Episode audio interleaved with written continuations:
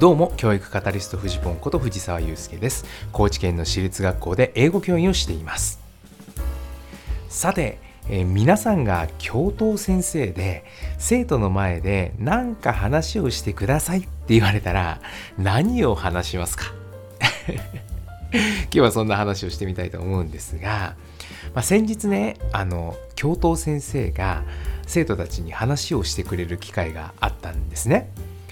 であの私この教頭先生とはですね結構付き合いが長くてまだ私がね今の勤務校に勤める前に、まあ、ハワイで大学院生をしていたんですが、まあ、その頃に出会った人だったんですね。まあ、当時はねあのもちろん教頭とかではなくってもう16年1617年ぐらい前になるのかな？まあ、しかもねその方も、まあ、教員として働き始めて、まあ、そんなに間もない頃だったんじゃないかな。で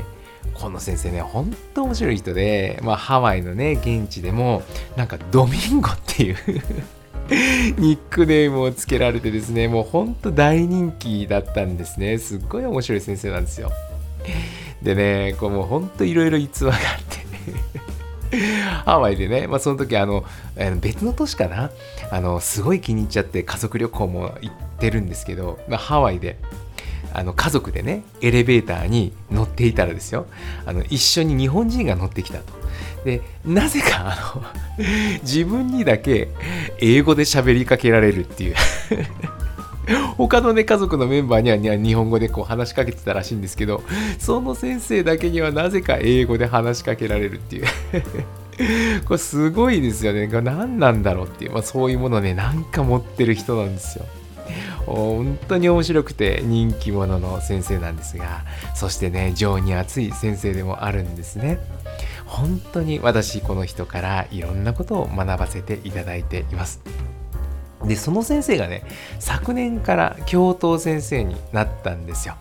で今年はですね、まあ、中学校1年生2年生のまあ管轄になったんで、まあ、私今年中学校2年生のね学年団に所属しているので、まあ、自分が受け持っている生徒たちに向かってね話をしてもらったとこういうことなんです。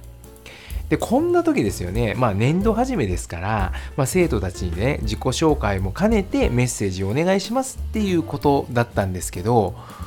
こういう時って、まあ、もしですよ皆さんが教頭先生だったらっていうのもなんか変な話ですけど、まあ、どんな話します？まああの教頭ってちょっとねこの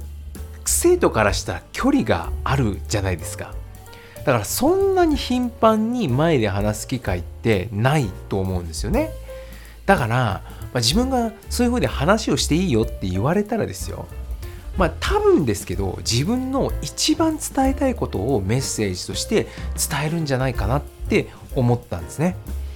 でまああのその先生が話するのを聞いてたらねまあ本当にね生徒とのやり取りもすごく軽妙でわははって笑いも取ったりね、まあ、そういうとこさすがだななんていうふうに思ってたんですけど最後にドーンときたメッセージにね僕めちゃくちゃ感動したんですよ。でねそれがどんなメッセージだったかっていうとなんとね世界は変えられるよっていうメッセージだったんですよ。わかります？これ。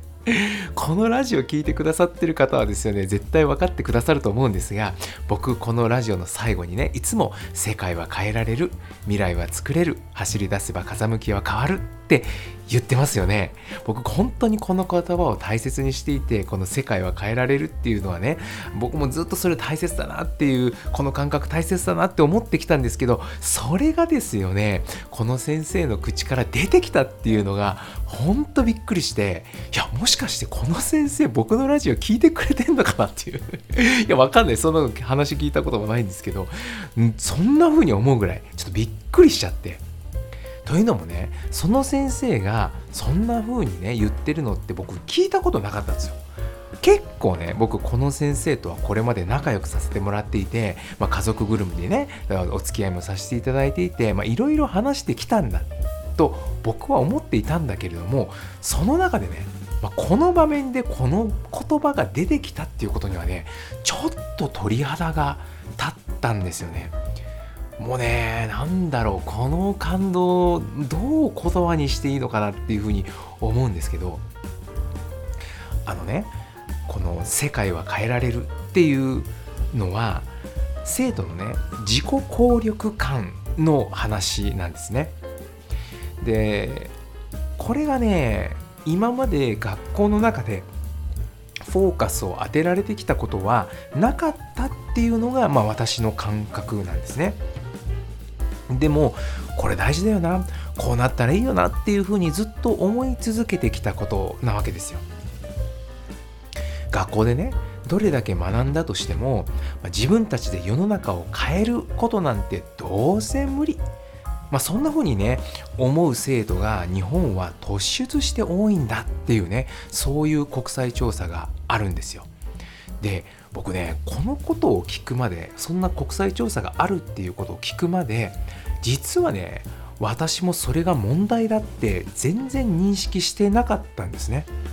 まあ、きっとですね自分自身もそんな世の中のことなんあの世の中を変えることなんてできないとか世の中なんて変わらないなんていうふうにね心のどこかで思ってたんでしょうね。まあ、今ある世界に、まあ、無理やりにでも自分を合わせて生きていくしかないもんだと、まあ、そういうふうに思ってたわけなんです。でもねいろいろ学んでいくうちに、まあ、そうじゃないかもしれないなっていうふうに、まあ、思えるようになってきたんですね。もっとね自分がそしてみんなが幸せに生きられる方法っていうのがきっとあるはずで自分の選択によって自分がそして世界は変えられるんじゃないかっていうふうに思えるようになってきたんですよそしたらね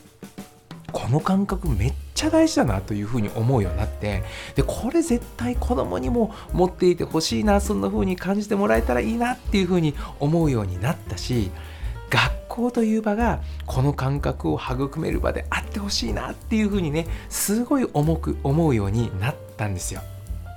でね何回も言いますけどこのメッセージって、まあ、少なくとも私の勤める学校では今までフォーカスを当てられてこなかったなって思っていたんです。で誰もねそんなこと言わなかったんですよ、まあ、だからこそ今回のねこの教頭先生のメッセージっていうのは心が震えました。まあ、大げさに聞こえるかもしれないけど、まあ、時代が動いたなって感じたんです。これからが楽しみだなと思っています。いかがでしょうか？何かの参考になれば幸いです。世界は変えられる。未来は作れる。走り出せば風向きは変わる。ではまた。